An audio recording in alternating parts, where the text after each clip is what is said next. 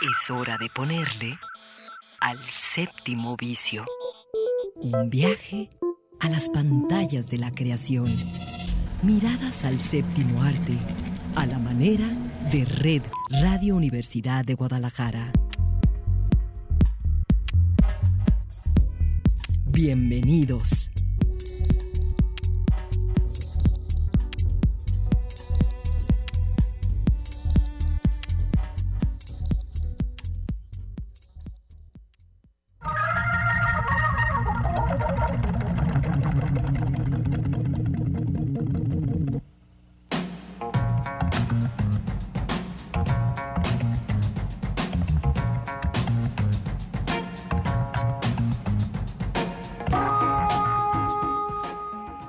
Las 3 de la tarde en el occidente de México, los saluda Eduardo Quijano en vivo desde Red Radio Universidad de Guadalajara.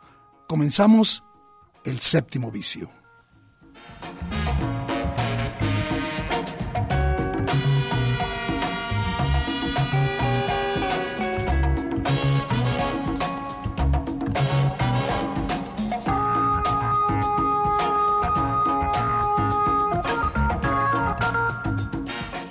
Y bueno, pues como cada sábado, un saludo a toda la banda que es fiel a esta emisora y que los sábados en punto de las 3 le pone al séptimo vicio.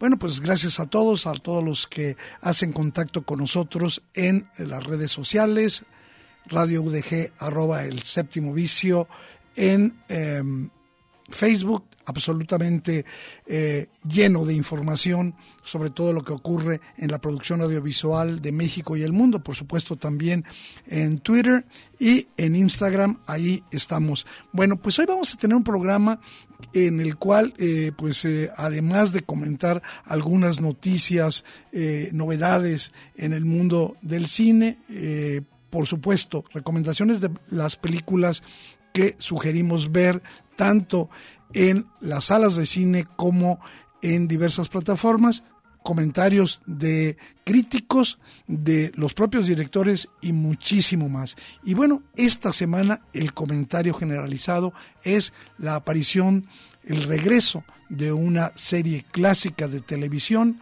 que es Los Locos Adams.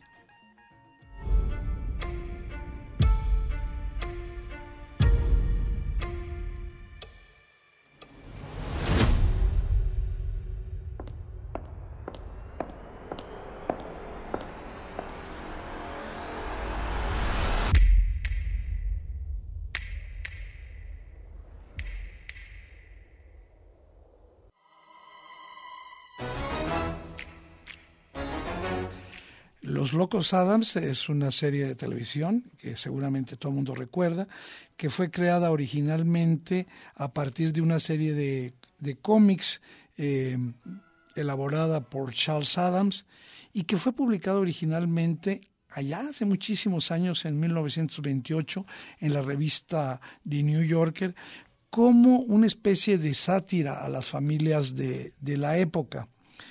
Eh, este cómic ha sido adaptada a todo tipo de formatos televisivos, incluyendo, por supuesto, las series animadas que se han hecho de Los Locos Adams y, por supuesto, las películas que hemos visto. Eh, la primera serie se transmitió a principios de los años 60 y la más reciente, titulada La nueva familia Adams, se ah, estrenó y se lanzó en 1998. Ahora Los Locos Adams está a punto de volver a, pues a, las plataformas, eh, eh, fundamentalmente a la televisión, con una nueva adaptación creada nada menos, y me parece hasta ahora, por lo que se ha visto, acertadísima la decisión, a Tim Burton, quien ya desde hace algunos meses había revelado que estaba trabajando en este nuevo proyecto y que por supuesto iba a estar orientado básicamente eh, su adaptación en uno de los personajes de la familia Adams y es Wednesday Adams, eh, que eh, en otros formatos, en otras películas, había sido interpretada por Christina Ricci. justamente la nueva serie en inglés va a llevar el nombre de Wednesday. En México ya se anunció como Merlina, en honor de la hija mayor de los Adams. Y pues en realidad si revisamos es uno de los pocos proyectos de televisión en los que ha participado eh, Tim Burton. Eh, él anteriormente había trabajado como productor de la serie animada de Beetlejuice y eh, según recuerdo, él también dirigió algunos episodios de Alfred Hitchcock Presenta, de la, de la serie de Hitchcock donde, que salía en la televisión.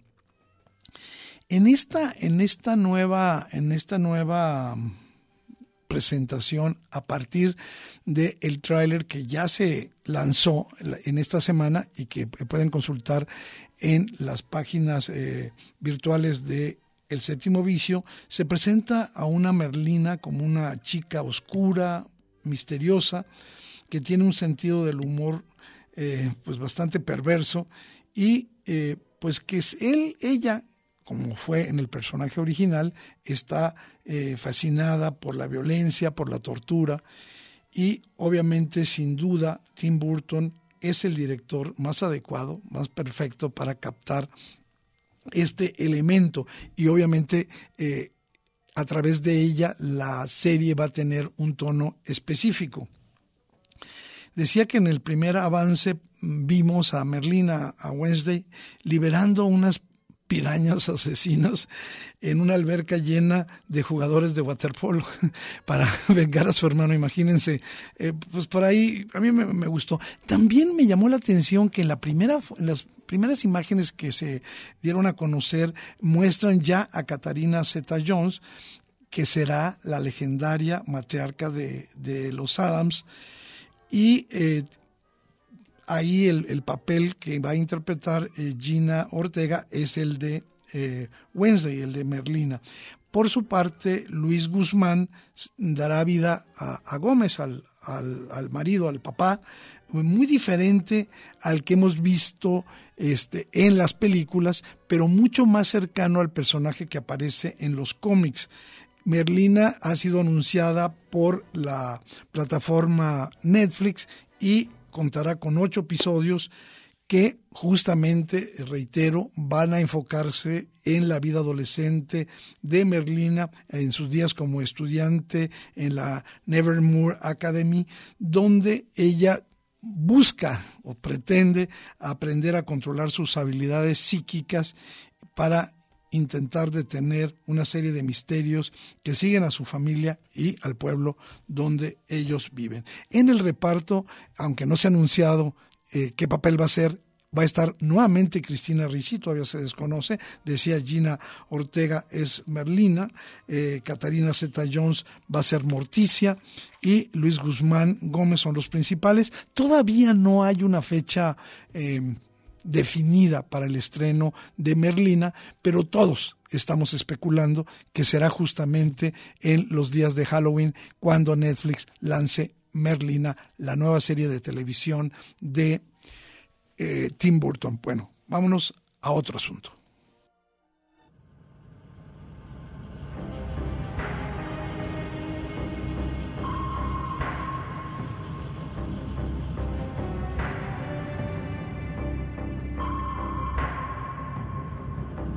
A finales de la semana pasada, no lo comentamos ahorita, digo, porque eh, murió un gran director eh, alemán, el cineasta Wolfgang Petersen. Eh, él falleció el viernes 12 de agosto, pero su familia no dio a conocer la noticia sino al martes, sino hasta el martes de esta semana.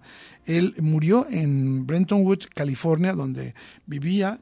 Eh, víctima de un cáncer de páncreas, ya era una persona muy adulta, tenía 81 años.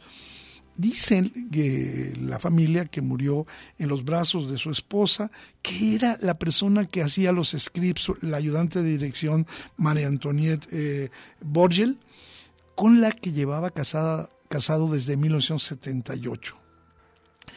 ¿Por qué lo quiero mencionar? Porque eh, Petersen ha dejado una filmografía muy digna de revisar y que ahora a raíz de su muerte, pues creo que merece la pena que revisemos, entre ellas principalmente eh, la película El submarino, este película que aunque la filmó en Alemania le abrió las puertas de Hollywood y donde después dirigiría otras películas que fueron taquillazos como Air Force One, como La Tormenta Perfecta, Estallido, Troya, otras películas. Eh, decía, eh, tenemos de fondo el, el soundtrack de El Submarino, una película de 1981 que fue un verdadero taquillazo. Es una historia bastante claustrofóbica, angustiosa, de lo que ocurre en un submarino alemán, el, el U-96, eh, durante la Segunda Guerra Mundial, en concreto en octubre de 1941. Fíjense que esta película del submarino se rodó en forma cronológica, es decir, eh, como se iba, lo cual es rarísimo, ¿no? Como, iba la historia, justamente para que le fuera creciendo las barbas a los personajes, a los marinos que estuvieran allí, pero también para que ellos mismos fueran desarrollando, fueran eh, la angustia fuera increciendo. Y, y, se construyeron réplicas eh, de los submarinos a tamaño natural para subrayar el poco espacio que tenía la tribulación que estaba a bordo de este, de este mm, submarino. El submarino, la película obtuvo seis candidaturas al Oscar, eh, en su momento un récord para una película de habla no inglesa, dos de ellas que estaban destinadas para Peterson, el mejor guion adaptado y la mejor dirección. Existen tres versiones del submarino, eh, lo aclaro. Eh, la que es todo el mundo vimos, la, que se estrenó. Hubo un montaje del director un poco más larga que se hizo después de su éxito en Hollywood y que anduvo circulando por ahí en DVDs, pero decir que la televisión alemana eh, hizo una versión más larga de seis episodios de 50 minutos cada uno, eh, la hizo en 1985 y eh, la película original la puedes ver en Claro Video. Eh, luego hizo una película que también quiero recomendar muchísimo y que era uno de los sueños de él, que era llevar al cine la historia, el libro, la novela de Michael Ende, La historia interminable, con la o sea, él no tenía dinero y durante tres años estuvo buscando financiamiento para hacer la historia interminable porque requería muchos recursos y finalmente la pudo eh, producir ah, y fue estrenada en 1984. Aclaro que para muchos de los lectores fue una de los fans de Michael Ende, el mismo autor de Momo, por ejemplo, este, fue una decepción. Sin embargo, la película funcionó sumamente bien en la taquilla y hoy puedes ver esa película si quieres en la plataforma de HBO Max. Bueno, Además, eh, Hollywood lo contrató para hacer en 1985, Enemigo Mío, eh, un duelo entre un humano y un drag, que era un reptil con forma humanoide en un planeta perdido. Y obviamente este no es el mejor trabajo de Peterson. Hay otra película también en claro video, eh, en la línea de fuego, la historia de un agente del servicio secreto eh, encarnado por Clint Eastwood, que era el, el, joven que iba supuestamente al lado del presidente John F. Kennedy cuando fue asesinado y que, bueno, pues por una decisión de sus jefes lo dan de baja y es la historia de este de este hombre justo cuando un asesino, que es interpretado de manera también magnífica por John Malkovich, piensa matar al presidente de ese momento. Eh, una, una trama me parece muy interesante, aunque con un final muy hollywoodense, y con un Clint Eastwood que entonces tenía 60 años, soberbio, mostrando calidad. Y bueno, este, otra película que se puede ver en, eh, por ejemplo, en Netflix es eh, esta película, perdón, esta se puede ver, en Netflix se puede ver Troya, ¿sí? Se puede ver también Troya, una pues, adaptación de dos obras de Homero, la Ilíada y la Odisea, y con actores tan conocidos como Brad Pitt, Eric Bana, Diane Kruger, Orlando Bloom, Brian Cox, Sean Penn, eh, en fin, un montón de gente. Y esta Troya se puede ver en Netflix. Bueno, pues ahí está un recuerdo y películas que podemos ver de el gran director que fue Wolfgang Peterson. Séptimo vicio. Un viaje a las pantallas de la creación.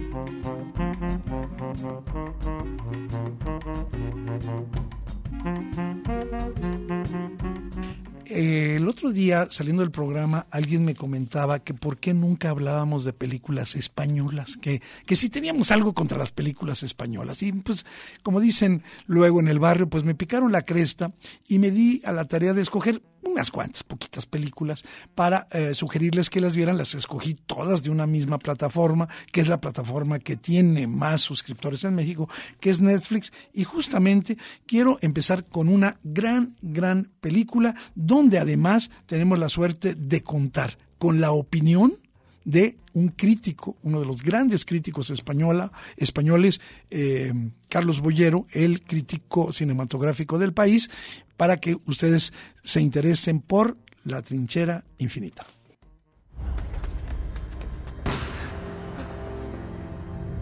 Se está diciendo que ha hecho cosas horribles.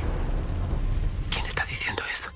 No le ha hecho daño nunca a nadie como para estar en ninguna lista. Tú nos conoces. Yo lo que estoy es harto. Porque si tengo que protegerlo a usted, lo mínimo que me merezco es saber quién es y qué es lo que ha hecho. Lleváis toda la vida metiéndome miedo y yo no puedo más. Fue idea tuya que me metiera ahí. Es una película con una estética muy poderosa que te hace vivir el infierno de un, un topo, ¿no? Un señor que se esconde en su casa al principio de la guerra civil y no la abandona hasta 32 años más tarde.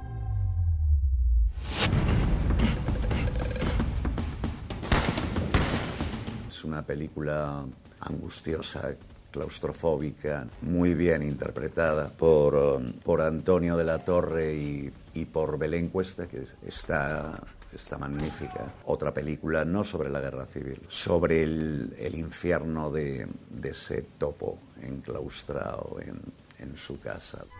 Prométeme que no vas a salir si yo no estoy aquí.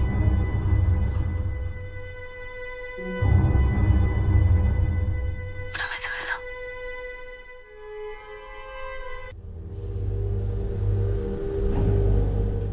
Además del personaje principal de Higinio, también vemos la situación que padece su mujer Rosa, una mujer eh, que también, igual que él, pues está ahí atrapada y que además ella tiene que aprender a vivir con una doble vida, ¿no? La del exterior, donde su marido sigue huido o muerto, no se sabe, y la del interior de esa casa con un marido que está escondido.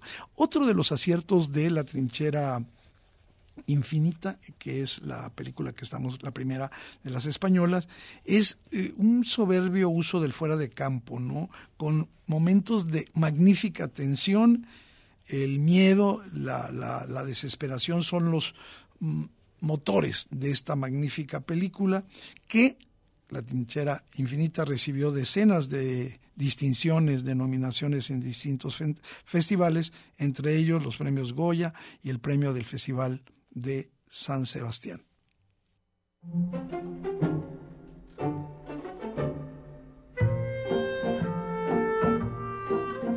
Otra película que no podía dejar de, recomendar y sobre todo en una emisora de servicio público, en una emisora universitaria donde promovemos la lectura, es la película La librería, la película de la catalana Isabel Coixet de 2017, que no es solamente para los amantes de los libros y de la lectura eh, y de las historias pequeñas, intimistas, sino aquellos que requieren como una especie de baño de, optimismo, ¿no? Porque eh, creo que uno, uno de los valores de la película La librería que se puede ver en Netflix eh, esta película española te mantiene todo el tiempo con una sonrisa, con una sensación de positividad, eh, gracias al carisma que tiene la eh, protagonista, que es una, una mujer, Florence Green, interpretada por Emily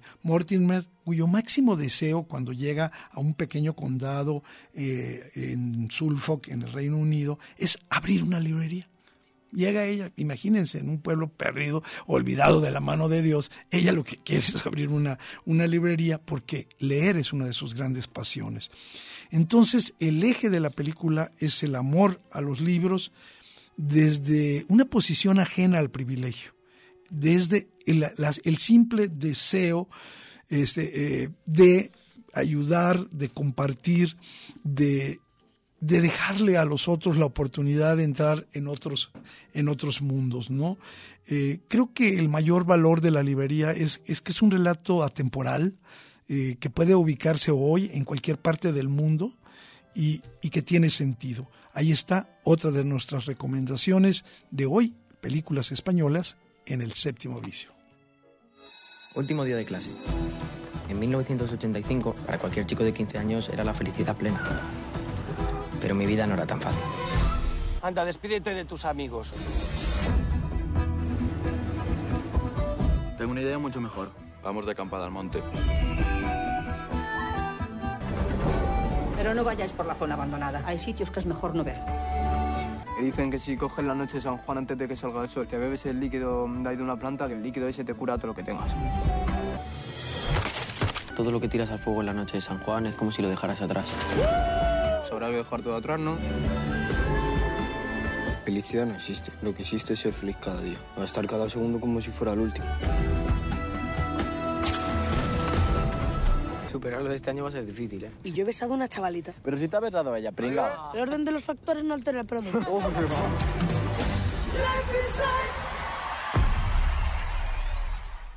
Una historia que nace en Rodri, que es un chaval de Barcelona al que lo pasa mal, que se viene a pasar a Galicia el puente de San Juan y ahí pues se reúne con chavales de, de 14 años y que viven juntos aventuras desde que eran niños. Es un viaje de estos chavales único, que dejan atrás el niño que son y descubren los hombres que van a ser, ¿no? que empiezan a tener contacto con la muerte, que empiezan a tener contacto con la vida, que empiezan a tener contacto con, con el amor, con el amor ya no solo con, la, con las chicas, sino con, con el amor en, entre, entre, entre amigos, ¿no? con, el sentido de clan, de pandilla. ¿no? Si algo caracteriza a Life is es que, es que la pandilla es lo más importante. Todos juntos siempre.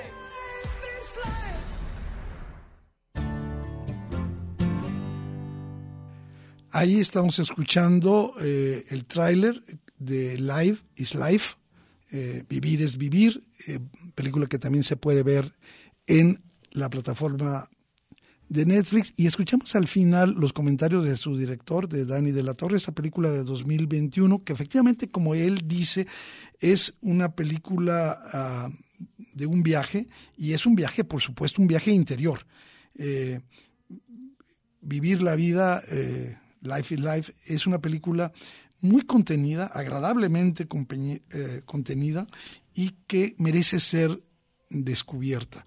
La película rinde un homenaje a ese icono tema de la banda Opus lanzado en 1984, Life Life, seguramente la banda la, la reconoce, y es una de esas películas de género veraniego donde, aunque todo sucede de manera un tanto esquemática y predecible, pero nunca nos defrauda, siempre, ni tampoco nos, nos invita a la, lágrima fácil. Es una película muy interesante, eh, llena de, de, voy a decir, de elementos agradables, una, una película eh, perfecta para la nostalgia. Ahí está, Life is Life.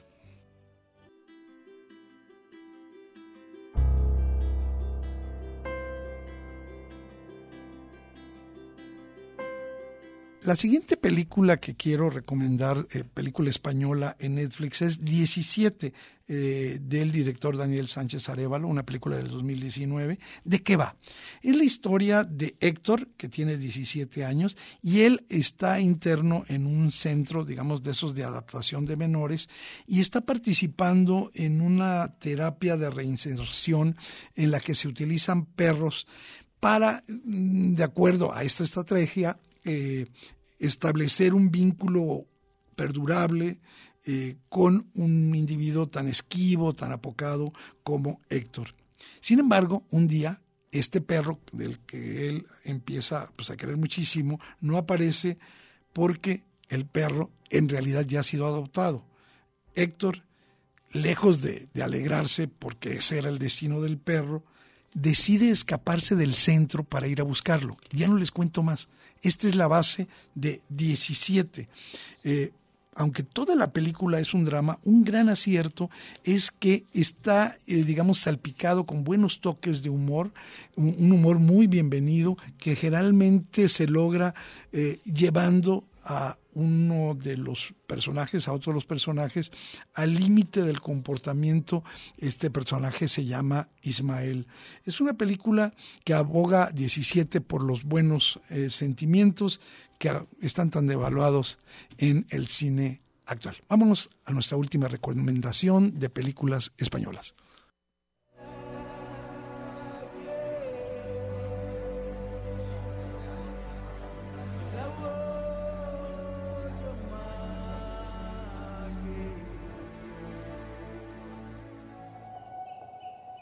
Sabes cuál es el problema en África? Que todos se van. ¿Puedes correr?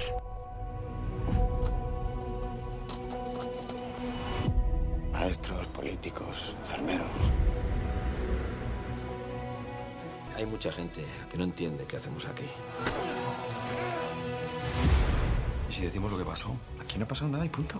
¿Sabéis qué es lo que no va de verdad? El miedo la paranoia, la duda. Me voy a Mozambique a trabajar en un parque natural. Aprovecha este viaje para cambiar. Están matando elefantes dentro de la reserva. ¿Quieres acabar como ella?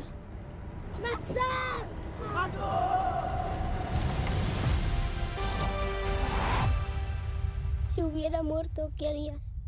Continuar. La película que estamos recomendando, que se encuentra en la plataforma Netflix, se llama Adu de Salvador Calvo, una película del 2020, y la historia es por demás interesante. Eh, está centrada en tres historias. Por un lado, tenemos justamente la de Adu, un niño camerunés de seis años obligado a abandonar su país natal junto a su hermana. Ellos están siendo perseguidos por unos traficantes de marfil y su objetivo es llegar a Europa, pero la verdad es que él y su hermana no lo tendrán nada fácil. En su viaje va a conocer a un adolescente de 14 años, también obligado a huir de las violaciones a las que se somete, lo somete su tío en Somalia. Entre los dos surge una amistad. Esa es una historia. Por otro lado, hay un activista medioambiental que lucha por la supervivencia de los elefantes y pues aparte de la presión que tiene para luchar contra los cazadores, pues llega su hija, una hija que está, digamos, recuperándose de problemas en, droga y finalmente hay eh, otra historia eh, que está situada en Melilla, donde un grupo de guardias civiles tienen que luchar día a día contra los miles de inmigrantes que intentan saltar la valla. Ahí están estas tres historias que se van a ir, eh, digamos, acercando, acercando hasta que se enlazan. Adu, la última de nuestras recomendaciones, simplemente eh, recuerdo los nombres de las películas que hemos recomendado hoy, películas españolas todas en Netflix, eh, La trinchera infinita, La librería, Life is Life, 17 y esta última, Adu. Vámonos a un brevísimo corte escuchando esta versión de una canción que a todos nos gusta.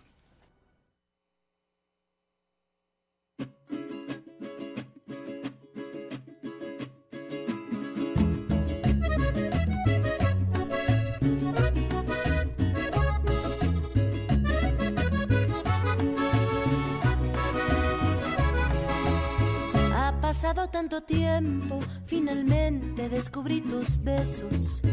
Me enredaste en tu mirada, me abrazaste con todos mis defectos. Tú sí sabes quererme, tú sí sabes Miradas a la fábrica de sueños. El séptimo vicio.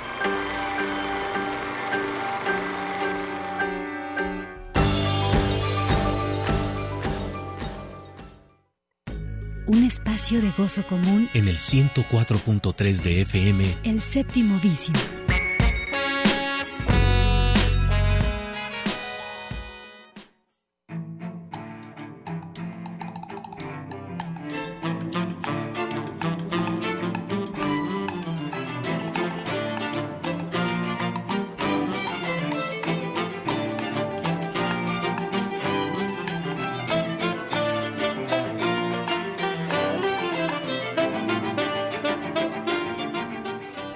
Regresamos al séptimo vicio. Le doy las gracias a quien tiene el control operativo y la producción de este programa, Samuel Omelí. Buenas tardes, gracias por tu apoyo, porque esto va rumbo a su destino con tu ayuda. Eh, pues sí, sí hay películas, aunque y hemos comentado las principales películas que están por ahí en la cartelera a lo largo de estas semanas y algunas se han mantenido, como por ejemplo El hombre perfecto, eh, alguna otra que sigo recomendando, aunque está creo que solamente en una sala que es Buena Suerte Leo Grande. Esta semana se estrenaron dos películas que por distintas razones pueden ser del interés de la banda del séptimo vicio.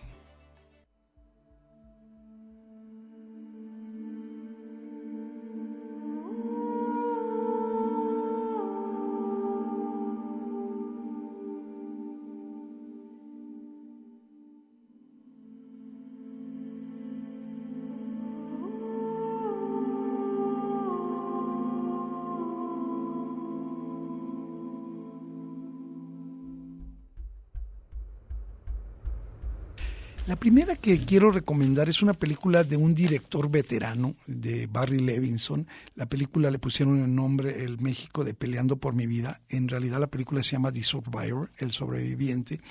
Eh, decía Barry Levinson, uno de los grandes artesanos de Hollywood, un hombre que ha hecho películas eh, increíbles eh, desde hace muchísimos años, como por ejemplo Buenos Días Vietnam, Buxy Malone. En fin, es un director que tiene una trayectoria digna de tomarse en cuenta y que ahora llega con esta película, Peleando por mi vida. Es una historia real que ocurrió durante el holocausto y tiene como personaje central a Harry eh, Haft, así se llamaba este individuo, que está, va a ser interpretado de una manera verdaderamente brillante por el actor Ben Foster. Eh, eh, Haft era un judío polaco que fue enviado a Auschwitz en 1943, donde va a vivir el infierno de los campos de, exterminio. Ahí, eh, como una estrategia para justamente para sobrevivir, se convierte en boxeador, haciendo de sparring, de entrenamiento a los nazis. Esa es la manera como él encontró para, digamos, para sobrevivir. Lo que hace este personaje de Harry lo convierte eh, en parte de las unidades de trabajo eh, formadas por prisioneros de los campos de exterminio, eh, cuya vida se podía alargar, es decir, no los mandaban, no los mataban, no los mandaban a las cámaras de gases porque estaban ayudando a los nazis. Entonces, ese fue un camino. Después, pues en la propia película se nos muestra el destino que sigue la vida de él. Aquí, digamos, hay desde luego una lectura moral de lo que está haciendo el propio Harry si no estaba haciendo un pacto con el diablo. De hecho, más allá de, eso, la respuesta es sí, por supuesto. Sin embargo, la, la, pregunta que él se plantea es si se lo van a perdonar, si él mismo se lo va a perdonar. El personaje es un personaje de un, de un luchador, de un sobreviviente, eh, de un hombre que, digamos, eh, no se, no se va a detener ante todo, ¿no? Este, creo yo que, que ese es el mayor eh, valor de la película, el, el, mostrarnos a este hombre cuya vida, cuyo, cuyo mundo está centrado en, esta, en esa sobrevivencia. Sí es un drama sobre el holocausto, pero también es una película de boxeo, pero también es, es un estudio de diversos personajes y es una, creo yo, eh, también una meditación sobre la culpa. Esta culpa que yo decía, hijos, estoy haciéndole el, trabajo sucio a los nazis. Entonces, bueno, y es interesante. Es, es, una película dura, pero es muy íntegra, es una película muy moralmente muy, muy honesta, mucho más, y, digamos, fuerte de lo que uno esperaría. Y esta interpretación a fuego lento de Ben Foster es lo que vale la pena. Es, es un hombre atlético, angustiado, y eh, no lo convierte como siempre en un santo judío, sino en, muchas cosas. Entonces ahí está esta película peleando por la vida, una película sobre las secuelas del holocausto, lo suficientemente fresca eh, para que sacarnos una sonrisa entre las lágrimas, una, una película que, que nos vamos a sentir esos jadeos del terror, eh, mientras este personaje de Harry recorre el largo camino para salir del infierno en el que está. También hay otra película mucho más ligera que queremos comentar.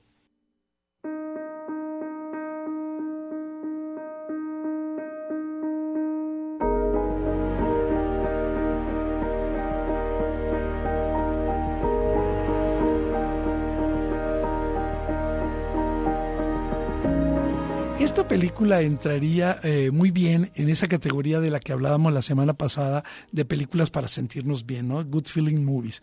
Es una película palomitera, sin embargo, de esas que te dejan un súper sabor de boca cuando las vas a ver, aunque ya sepas lo que va a ocurrir y todo, la película está muy bien hecha. En México le pusieron El Prodigio, en realidad es una película francesa cuyo título... Eh, debería ser en tus manos en otros países le han puesto la clase de piano. Eh, es, eh, digamos, eh, igual que, digamos, las películas convencionales, tiene cosas muy buenas, porque en el prodigio conviven a veces sin estridencias, pero generando una sensación un tanto extraño, como que dos películas distintas, ¿verdad? Una, una película que es un relato muy elegante, sutil, y la otra demasiado convencional, ¿no? Y, eso es lo que puede causar un poquito de ruido en la película, ¿no?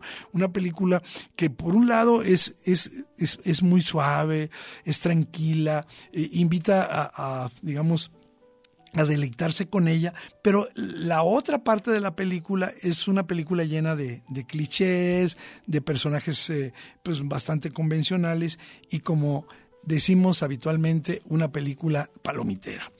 Eh, es la clásica historia de un joven genio de la música, un, un joven que requiere ser descubierto, amansado, apoyado, para que todo el mundo lo conozca. Esta historia la hemos visto muchas veces. Sin embargo, sin embargo, quiero decir que la película tiene cosas muy buenas. Por ejemplo, la película eh, sobresale cuando decide irse por el lado más calmado, por el lado eh, de observar a su personaje, de mirarlo, cuando la película es discreta, cuando la película es suavecita, es, es, muy buena, cuando muestra a este chico humilde con dones extraordinarios para tocar el piano y lo, lo vemos solo a él, e, es, es muy buena. También la banda sonora por obvio, es una película con música, de pues, es, es excelente. Eh, la actuación del chico Jules Brencherit, así es en francés, es muy bueno. Y por supuesto también la de eh, su maestra, que es eh, interpretada de manera genial por Christine eh, Scott Thomas, y por supuesto su mentor, interpretado por Lambert Wilson.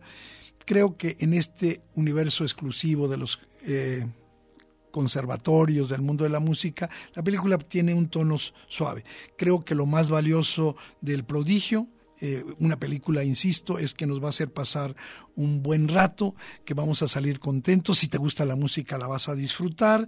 Y la manera tan natural en que se deslizan tanto los personajes como las situaciones, de pronto la película ya se acabó, es, digo, ligera, suave, el prodigio, ahí está esta recomendación del séptimo vicio, El prodigio, una película que es solamente para escapar del aburrimiento. Séptimo vicio. Un viaje a las pantallas de la creación. Y bueno, también tenemos recomendaciones en series, en series que su servidor ha visto y la primera, la verdad, me ha gustado bastante y se llama Noticia de un secuestro y está en Amazon Prime. Que tienen. Ayudémonos antes de que todo esto nos estalle en la cara.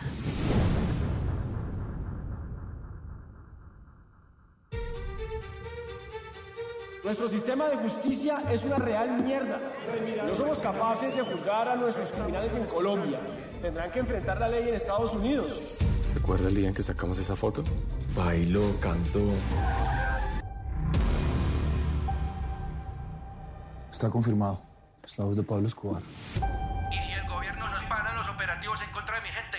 Seguimos con más secuestros, que para eso lo que tenemos son huevas. Los narcoterroristas tienen que entender que el presidente Gaviria les está ofreciendo garantías jurídicas para entregarse.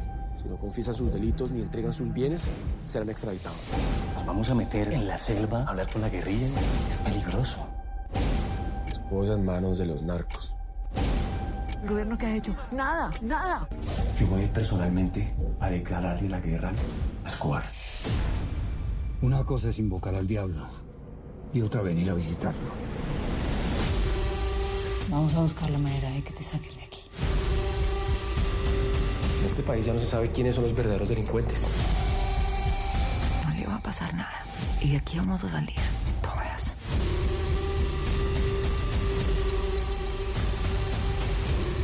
Dar las gracias a los secuestrados y a los familiares de los secuestrados, a la familia Pachón, Villamizar, Turbay y a otros. Sin el beneplácito, por lo menos, de esas tres familias, yo ni siquiera hubiera emprendido a hacer la serie.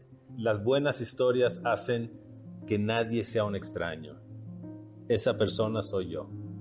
Ese niño, esa mujer, ese viejo, ese vivo, ese muerto, ese soy yo. Por eso la historia está centrada en las víctimas. Yo sí creo en la justicia.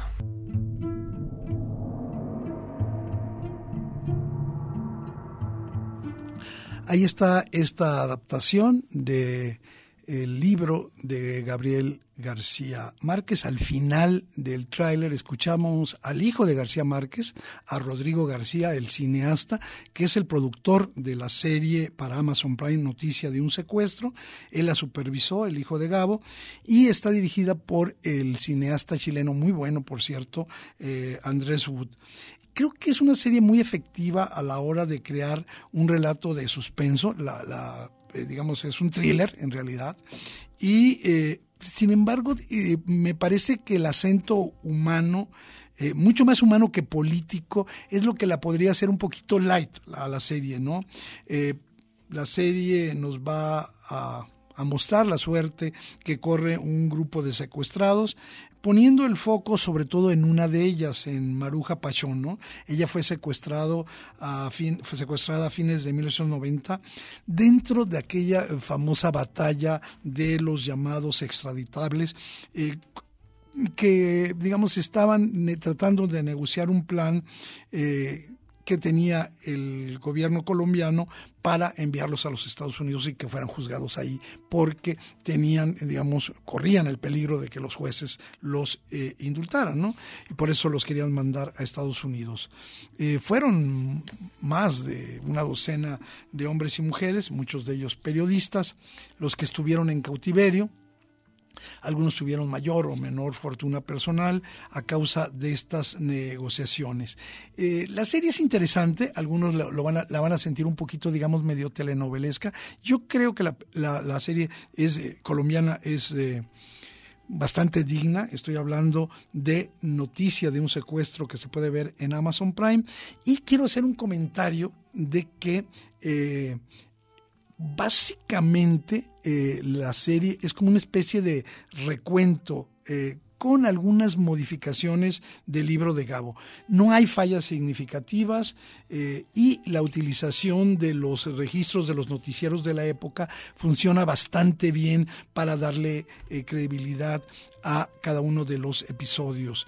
De todas maneras, como decía, el director es uh, uh, el chileno Andrés Wood, el director de Machuca, el director de Araña, en La Araña, y él es muy respetuoso de esta escuela del thriller político eh, basado en hechos reales, ¿no? Entonces, bueno, ahí está esta serie. Y otra serie que quiero comentar rápidamente es eh, una serie que se puede ver en Apple TV. esta es una serie de ficción también y eh, se llama Después del huracán Katrina. Es una serie, yo creo que es una de las series que podríamos eh, calificar eh, de mayor terror y dolor que se pueden ver en estos momentos. es una serie bastante realista, difícil de olvidar cuando se está viendo. Está basada en, en el libro Cinco días en el Memorial y decía yo, para bien y para mal, pues es una vorágine de dolor, de, terror, ¿no? Con el sonido del huracán Katrina de fondo, por ejemplo, el primer eh, episodio eh, nos muestra las consecuencias del desastre, cómo un grupo de médicos y pacientes viven sumidos en el miedo, en la confusión, tienen que tomar decisiones difíciles sin que hubiera un plan de evacuación oficial sin que eh, pudieran resolver la enorme incompetencia que diversas eh, intervenciones eh, tuvieron en aquel momento. Hay muchas polémicas sobre lo que ocurrió con el huracán Katrina, sobre todo en dos hospitales, y sobre eso se basa esta serie que estamos comentando y que pueden ver en Apple TV después del huracán Los cinco primeros episodios son verdaderamente soberbios. Probablemente después se desinfla un poquito la serie, eso no la convierte para nada en una serie mal. Decía, es una de las propuestas más humanas, eventualmente más dolorosas del momento. Y aunque decía, está plagada de drama, es también como una especie de historia de terror, de, de, cómo eh, en esos tipos de acontecimientos, de tragedias naturales, los seres humanos tenemos que sacar lo mejor, pero a veces lo peor de nosotros mismos. ¿no? Eh, es un ejercicio de objetividad donde se muestran distintos puntos de vista, con un reparto verdaderamente excelente, una lección de vida inolvidable, la que nos ofrece después del huracán Katrina. Séptimo vicio. Un viaje a las pantallas de la creación.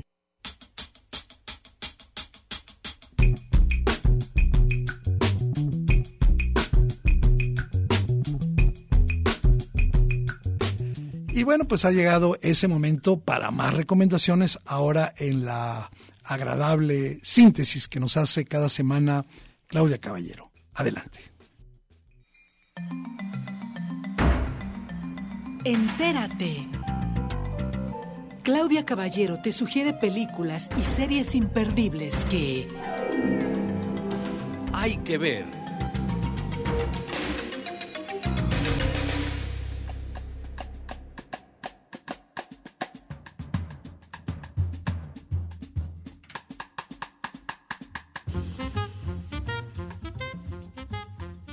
Amigas y amigos del séptimo vicio, buenas tardes, ¿cómo están? Sabadito. Y saben que esta semana pues inició con eh, la noticia del Día Mundial del Cine Mexicano y seguro durante esta semana has estado celebrándolo con muchas de tus películas favoritas o esperaste el fin de semana para poder entonces en plataformas también disfrutar de algunas de estas producciones. Pues fíjate que en este marco de la Semana del Cine o del Día Nacional del Cine Mexicano hay un cierre muy interesante que hace el Museo Cabañas con la Semana del Cine Jalisciense.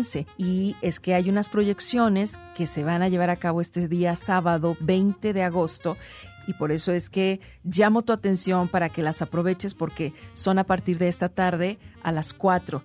También puede ser que si ya te agarra muy en la carrera, pues te vayas a la proyección de las 6 de la tarde o en la noche hoy a las 8.30 en la explanada del Museo Cabañas. Bueno, ahorita te doy los detalles porque estas proyecciones son dobles, es decir, en la primera, la de las 4 de la tarde, vas a poder ver el corto de 20 minutos de Arturo Baltasar que es Noctámbulos y también vas a poder disfrutar de un género que es la ficción con la película Seda de la directora Bárbara Balsategui. A las 6 de la tarde hacen una doble proyección también. Comienzan con el corto Alguien Real de Renato Moncayo y dan pie a la proyección de Los Lobos, de la que ya hemos platicado muchísimo, de la que hay que celebrar y ver y disfrutar cada vez más, y es del director Samuel Kishi. Así que tú la puedes ver si no la has visto en doble proyección hoy, sábado 20 de agosto a las 6 de la tarde, en el Museo Cabañas. A las ocho y media, en la explanada del Museo Cabañas, hay una función especial gratuita este sábado. La Casa de la Memoria de Sofía Rosales Arreola abre con este cortometraje la proyección para que tú disfrutes de la obra de Raúl López Echeverría, que es la película Domingo. Hoy, para que tú también te unas a esta celebración de la Semana del Cine Jalisciense, y por si esto fuera poco, hay otra opción tal vez lo que te interesan son los cortometrajes y justo esta tarde se van a ofrecer en el auditorio Consuelo Velázquez de la Casa de la Cultura Jalisciense que está en la avenida 16 de septiembre, esquina con Constituyentes frente al Parque Agua Azul, una serie de cortometrajes, te los cuento brevemente, 20 minutos, 10 minutos aproximadamente es la duración de estos y vas a poder disfrutar de La otra Emma, Litio, El orden natural de las cosas, escucha y expiatorio. Es una ventana local a partir de las 5.30 de la tarde hoy sábado.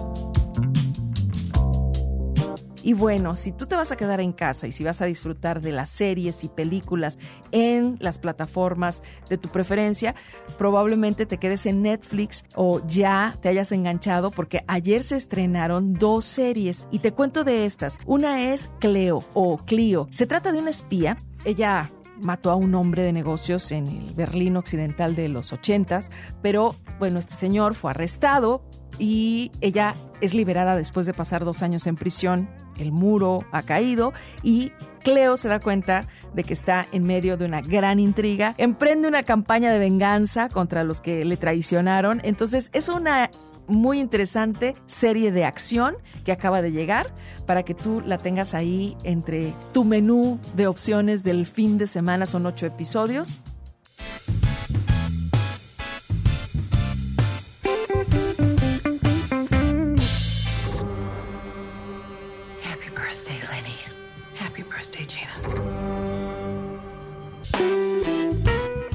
Es Ecos, siete episodios, que también apenas llegó a la plataforma Netflix ayer y que trata de dos gemelas adultas. Y obviamente el tema interesante es que en el suspenso que te ofrece esta serie, Ecos, ves cómo hay ese vínculo indisoluble entre dos personas que son que comparten esta intimidad de ser gemelas desde niñas, Lenny y Gina, intercambiando e incluso con sus vidas al principio por diversión, después para evitarse problemas, pero como toda historia de gemelos en el caso de ellas, pues comparten todo, incluso desarrollan su propio lenguaje secreto. Entonces, esto se torna muy interesante cuando una de las hermanas desaparece.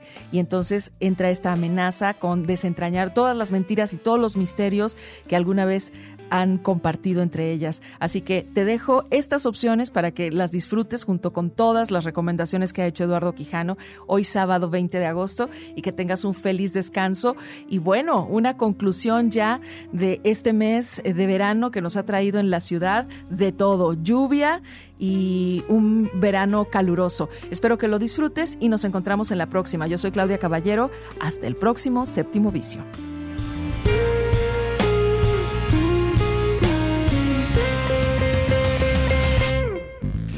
Pues ahí estuvo y muy buenas las recomendaciones de Claudia para participar de la Semana de Cine Jalisciense. Bueno, pues hemos llegado hasta aquí. Eh, les damos, les enviamos un abrazo. Los vamos a dejar ahora con acentos mientras un poco de buena música. Hasta pronto. Se me llevó el corazón. No hay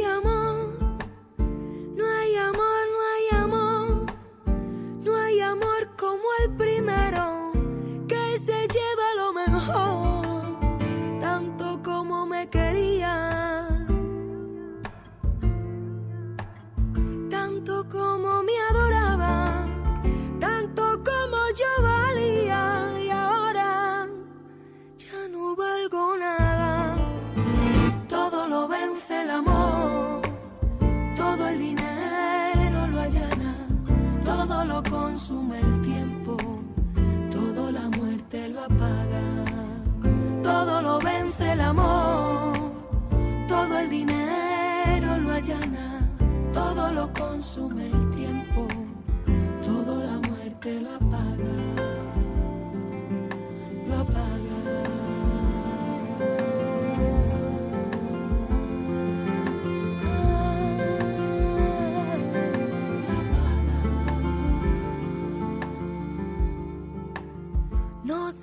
Tú el primer hombre, ni yo la primera mujer.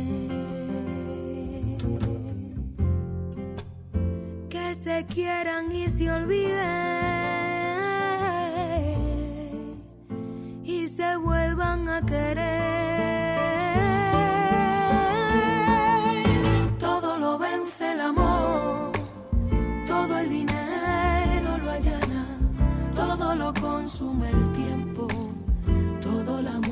lo apaga.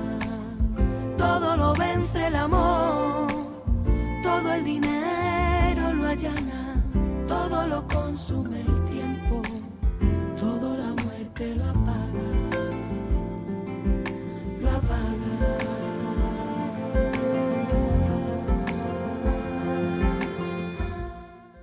El séptimo vicio. La cultura del cine en imágenes sonoras.